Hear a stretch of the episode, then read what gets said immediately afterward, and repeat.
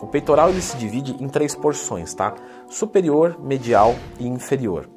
Então já clica no gostei, se inscreve aqui no canal da Growth Conteúdo, porque a pergunta é, eu devo treinar essas três porções do meu peitoral sempre em todos os treinos? Eu preciso estimular isso? Vamos voltar aqui na eletromiografia. Eletroeletricidade, miomúsculo, grafia escrita. A escrita do músculo impulsos elétricos.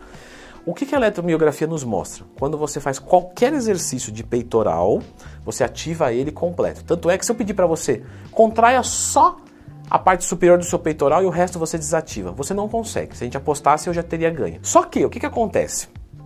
A eletromiografia é uma coisa, pessoal. A experiência prática é outra. Leandro apresentando uma tese de doutorado.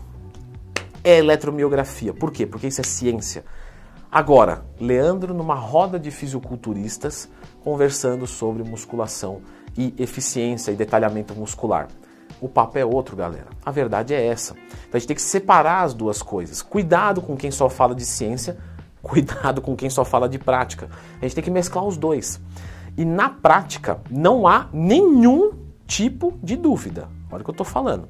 Eu dou consultoria há mais de 10 anos, eu já atendi milhares de pessoas, eu já conversei com um monte de coach, de fisiculturista, comigo mesmo, minha própria percepção do corpo.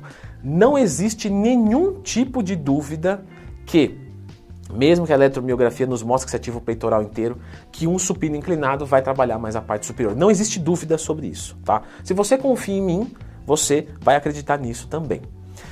Logo, eu preciso trabalhar as três porções? Você vai trabalhar as três porções, querendo ou não, tá? Por quê? Você vai ativar toda.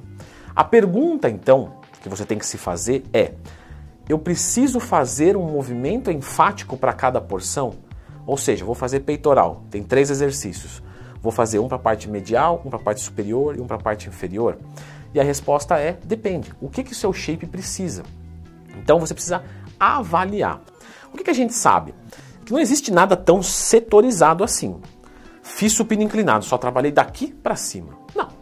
Fiz inferior, só trabalhou embaixo só. Não, não, não, não. Quando você faz o inferior, é como se fosse Sabe assim, um, não é a parte preta ativada e a parte branca desativada. Não. São tons de cinza, um gradiente. Ou seja, estou trabalhando a parte medial do meu peitoral com o supino reto. Eu estou trabalhando, como se pensa assim, o peitoral desenhado, e uma parte preta na medial, que está trabalhando muito a medial. E conforme ele vai indo para as pontas, tanto inferior quanto superior, a gente dá uma. Eh, ele vai virando um gradiente de cinza. Ou seja, também está ativando mais um pouquinho menos. Então, quando você é iniciante, às vezes até mesmo intermediário, seu peitoral não está muito desenvolvido, ah, beleza, você não precisa fazer. Você faz ali dois, três exercícios de medial, aí um treino você faz um de superior, no outro treino você faz um de inferior, e assim sucessivamente está tudo bem. Só que quando você vai ficando mais avançado, você vai percebendo que o seu, o seu peitoral vai ter um desenho anatômico característico seu, né? E de repente pode faltar superior, pode faltar inferior. E aí você começa a caprichar mais nesses movimentos, porque você precisa treinar eles de forma isolada para consertar a, a estética do seu peitoral. Então eu posso sim, tá? Ah, vou fazer quatro exercícios de peitoral. Eu posso fazer três exercícios para superior e um para a parte média? Posso. É o que você precisa? É o que eu preciso. Então você pode e deve, porque lembra disso. Eu faço direto para os alunos da consultoria. Nem tudo que é grande é bonito. Ou seja, o que é bonito é o que é proporcional.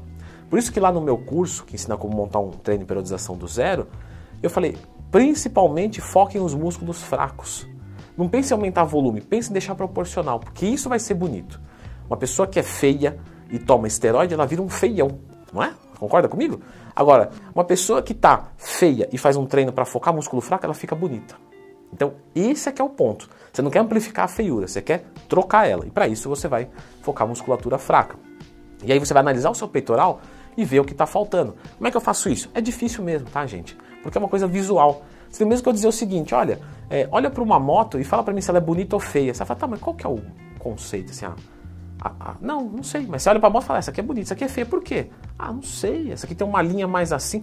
Então, é uma coisa que você precisa ir treinando. Se você não né, não tem tempo para isso, pergunta para o seu professor, pergunta para um amigo, pergunta para um fisiculturista, pergunta para mais de um, porque aí um diz uma coisa, o outro conhecido, você fala, é, realmente deve estar tá faltando, hein? Os dois falou superior de peitoral.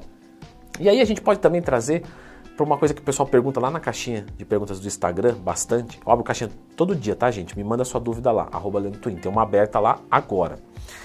O miolo do peitoral. Galera, o miolo do peitoral, ele não existe academicamente falando. Só que aí, você não está aqui para aprender a como defender uma tese de mestrado. Você está aqui para ficar com o shape bonito, para ficar com o shape hipertrofiado legal. E o miolo de peitoral, que é essa junção dos dois, ele existe, tá? E você consegue estimular ele um pouco mais com os exercícios declinados de crucifixo e também de crossover.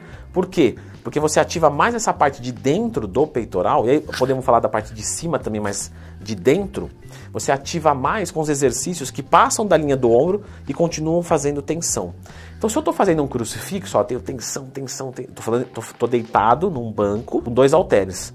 Quando eu chego na altura do ombro, ele cai, não é isso? Se ele cai, ou seja, eu não tenho ativação motora da linha do ombro para dentro. Pelo contrário, eu desativo. Eu ativo o antagônico a ele. É justamente o trabalho oposto que a gente quer. Então a gente não trabalha muito esse miolo. Eu vou trabalhar o miolo, por exemplo, se eu pegar num cabo e vir fechando, ó, e fecho mais. Esse movimento da linha do ombro até o outro ombro, eu trabalho muito a parte interior, tá? Então, talvez você também precise de foco nisso se você quer juntar mais os seus peitorais. Aí você precisa dar uma olhada. O PEC deck é um dos melhores para esse tipo de região. Mas tem algumas academias que não tem mais o PEC deck, né? Tem o crucifixo máquina, que as pessoas é, projetam o cotovelo para fora e fecha. Olha só. Porque a mão encontra a outra. Por quê? Porque o cotovelo está dobrado, ele está apontado para fora. Você não vai trabalhar nunca a parte de dentro. Você tem que fazer o quê? Cotovelo próximo um do outro. Porque, ó, cotovelo aqui. Olha onde eu trouxe meu braço. Se eu trago o cotovelo para cá, eu consigo fechar mais, eu ativo mais a parte de dentro.